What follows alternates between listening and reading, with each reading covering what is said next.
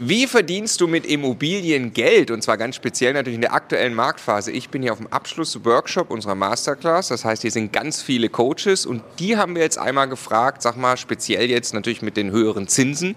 Wie verdient man eigentlich jetzt Geld mit Immobilien in der aktuellen Marktphase und wie haben sich deine Immobiliengeschäftsmodelle entwickelt durch die aktuelle Marktphase? Viel Spaß.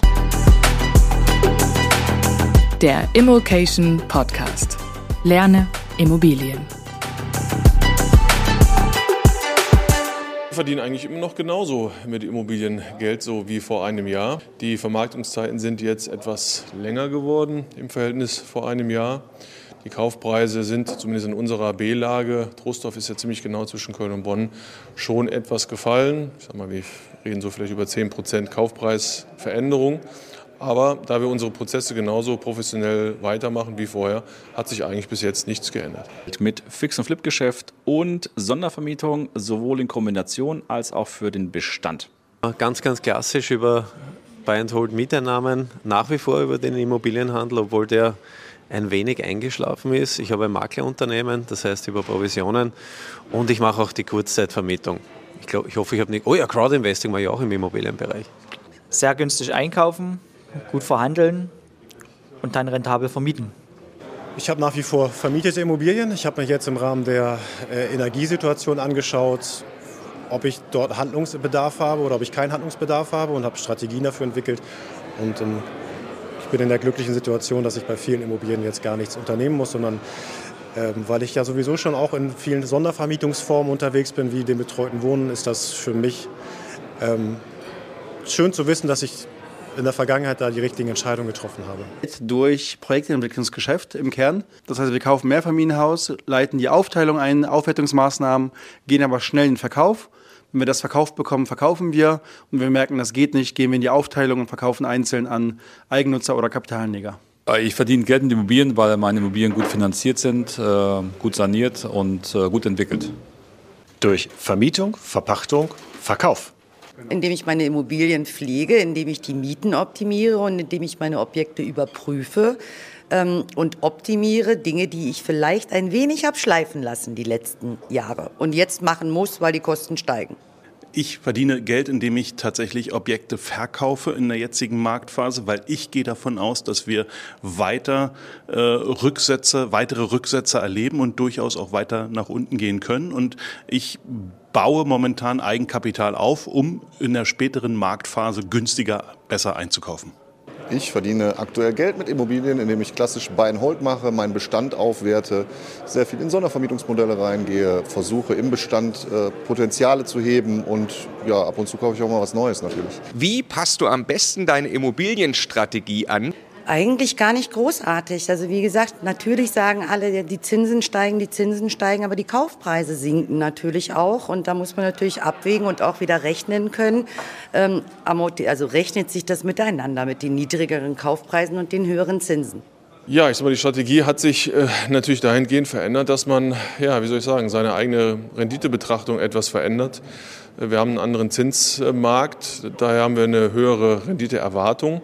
Und ich sage mal, letztendlich bleibt es immer noch ein Rechenbeispiel, was vor einem Jahr etwas anders aussah wie jetzt. Insofern haben sich eigentlich nur die Zahlen verändert. Wir zahlen jetzt mehr Zinsen, deswegen sind wir bereit, weniger Kaufpreise zu bezahlen. Und äh, ja, am Ende des Tages muss auch dann ein Verkäufer das mal einsehen, dass sich der Markt geändert hat und muss von seinen Wunschvorstellungen auch mal ein bisschen runter. Dann funktioniert es.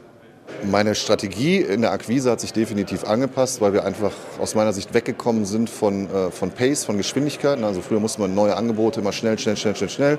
Heute kann man eher die Angebote angehen, die schon ein bisschen länger im Netz sind. Und es, es hat sich halt gewandelt weg von Geschwindigkeit hin zu maximale Verbindlichkeit. Also ich glaube, wer in der heutigen äh, Tage die, die Kohle auf den Tisch legen kann, der ist einfach jetzt der interessante Partner und nicht wer der, wer schnellste ist oder so, weil ähm, es ist sowieso kaum noch Transaktion aktuell im Markt und dementsprechend ähm, ja, kann man sich endlich mal Zeit lassen. Ist ja ein Segen. Äh, ich habe meine Strategie im Grunde genommen gar nicht angepasst. Äh, ich suche schon immer die besten Objekte, äh, die ich finden kann und überlege mir dann die passende Struktur um das Objekt. Ähm, bisher gab es noch mehr Objekte, die man eher privat gekauft hat, weil man äh, sehr teuer eingekauft hat mit einer entsprechend geringen Rendite. Jetzt ähm, dreht sich die, äh, die Strukturentscheidung immer mehr Richtung Vermögensverwaltender GmbH, weil ich natürlich jetzt leicht Hochprozenter, 8, 9, 10 Prozent sind jetzt hier keine Seltenheit, äh, bekommen kann. Und diese hohe Rendite, die verstecke ich natürlich in meiner GmbH-Strukturen. Wer will schon äh, eine hohe Steuerlast auf seine Mietüberschüsse bezahlen? Wir kaufen natürlich deutlich günstiger ein, können aber auch nicht ähm, mehr so teuer verkaufen wie noch vor einem Jahr. Durch das Thema energetische Sanierung äh, müssen wir natürlich äh, den Ankauf auch anders betrachten. Gerade jetzt die stark sanierungsbedürftigen Gebäude müssen natürlich energetisch auf einem ganz anderen Level jetzt äh, saniert werden. Das müssen wir natürlich in unsere Kalkulation mit einbeziehen und versuchen dann entsprechend auch ähm, die Preise zu drücken. Die, die Strategie hat sich grundsätzlich nicht geändert. Ich überprüfe natürlich jetzt Objekte etwas genauer. Ich lasse energetische Maßnahmen mit einfließen, energetische Prüfungen, die ich grundsätzlich sehr positiv finde, anhand der Fördermittel, die jetzt alle möglich sind. Nicht für jedes Objekt, aber für viele Objekte. Und ich habe viel mehr Zeit, es zu prüfen. Das ist eigentlich das Wunderschöne. Wo man früher ganz schnell den Hörer in die Hand nehmen musste zum Makler, kaufe ich, kaufe ich, nimm's bitte raus, hat man jetzt eine Menge Zeit, kann wundervolle Angebote machen, kann toll verhandeln und ganz, ganz tolle Zukunft Zukäufe machen? Also wir sind etwas vorsichtiger und geduldiger geworden. Also wir haben etwas weniger angekauft, weil wir halt mehr Sicherheitspuffer einbauen mussten, äh, vor allem in die Projektentwicklungsdeals, äh, da wir nicht wissen, was der Markt weitermacht. Und ja, das machen wir nach wie vor so weiter. Äh, Strategie hat sich insofern nur geändert, dass ich jetzt noch viel stärker darauf achte, dass äh, ich die energetischen Sanierungen, die jetzt kommen, die auch neu beschlossen wurden, jetzt mit einpreise in die Verhandlungen und natürlich in die Finanzierung. Wir setzen nicht darauf, dass wir unmittelbar sofort verkaufen können, sondern kalkulieren auch schon so, dass wir gegebenenfalls drei bis fünf Jahre brauchen, um ein Projekt zu entwickeln, um es dann zu verkaufen. Ich schaue natürlich, wenn es um den Ankauf geht, viel, viel, viel genauer hin, ähm, was kaufe ich für eine Immobilie, was habe ich für ein Energielabel, ähm, wie ist die Vermietungssituation in diesem Haus, ja, wie kann ich das Gebäude, wenn ich es sanieren möchte oder muss, ähm, wie komme ich ran? Ja, es ist ein alleinstehendes Haus, es ist eine geschlossene Bauweise, wo kann ich vielleicht einen Kran aufstellen, Gerüst.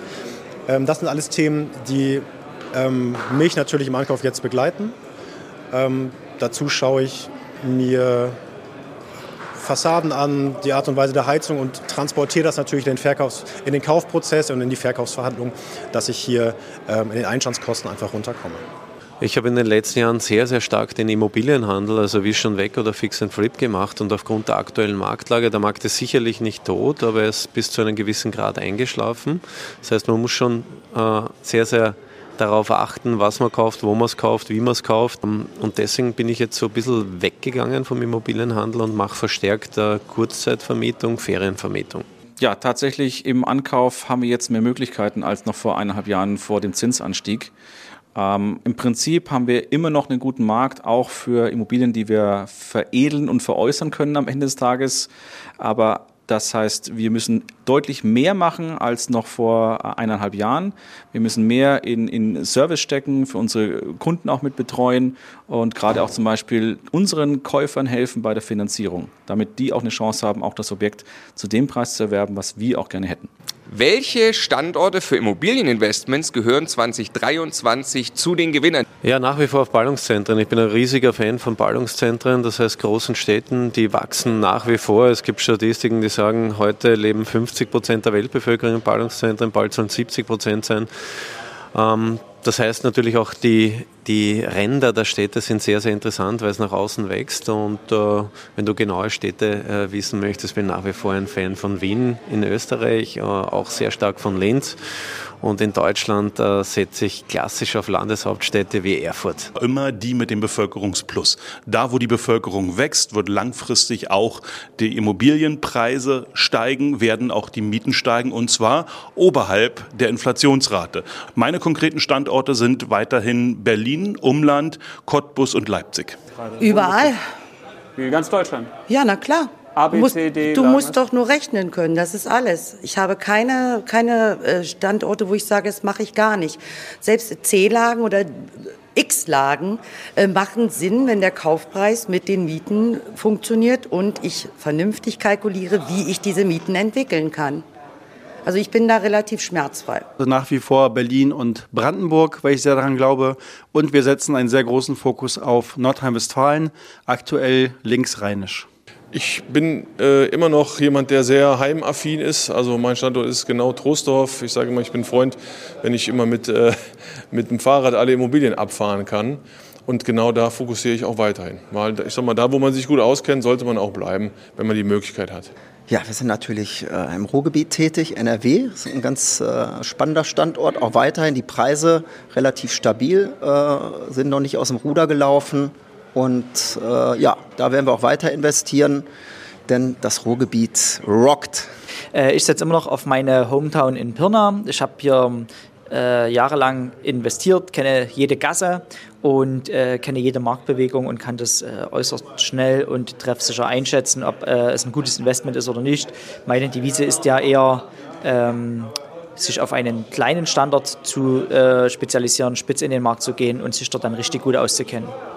Düsseldorf, da habe ich mal angefangen. Das halte ich auch weiterhin für einen sehr zukunftsträchtigen Standort. A-Standort, das wird immer gut funktionieren. Bielefeld, ich wohne in Bielefeld, in der Stadt, in die, die es nicht gibt. Ja, aber ich komme da ganz gut zurecht. Ich finde auch immer den Weg nach Hause.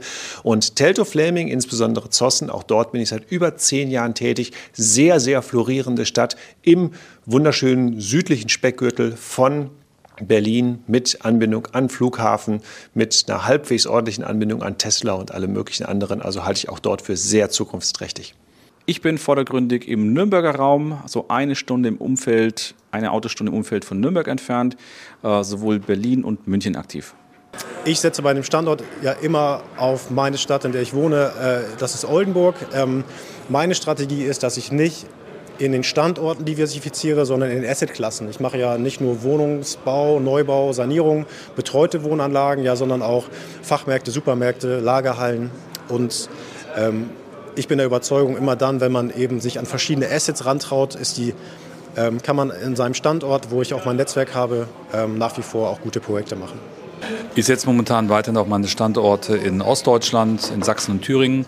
Und äh, bin auch ein bisschen in Bayern aktiv und äh, suche mir jetzt Häuser, die sehr schlechten Energiestandard auch haben, die entwickelt werden müssen und ähm, wo die ganzen neuen Energieversorgungen jetzt ähm, ja, von vielen Menschen nicht getragen werden können oder die wollen es nicht. Und das ist ein guter Einstieg jetzt in den Markt, um vielleicht zum Beispiel schlecht sanierte Häuser zu kaufen, zum günstigen Preis, gut zu sanieren mit Mieterstrommodellen etc. und dann äh, guten Wohnraum zu schaffen, energetisch sauber und äh, die kann man dann gut vermieten. Wir haben jetzt die Idee, dass wir uns äh, zumindest für die kommenden Jahre, wo der Markt noch etwas holprig sein dürfte, äh, für die Projektentwicklung, vor allem Aufteilerprojekte, eher auf äh, gute A-Lagen äh, konzentrieren, weil wir die für wertstabiler und äh, sicherer halten. Also vor allem spielt da auch das Thema energetische Sanierungsmaßnahmen rein, die, ohne ins Detail zu gehen, aber prozentual einen viel, viel größeren Impact haben, äh, je geringer der Kaufpreis ist. Ich setze wie immer aufs Ruhrgebiet, standorttechnisch und natürlich äh, auf äh, bei mir da in der Ecke Leverkusen, ne, Rheinland. Das ist so das, das macht mir wirklich Spaß. Wie gesagt, ich versuche neue Konzepte im Moment zu entwickeln, einfach für mich selber. Und äh, sehen jetzt nicht, warum ich Standort wechseln soll. Dann gibt ja immer mehr Angebote.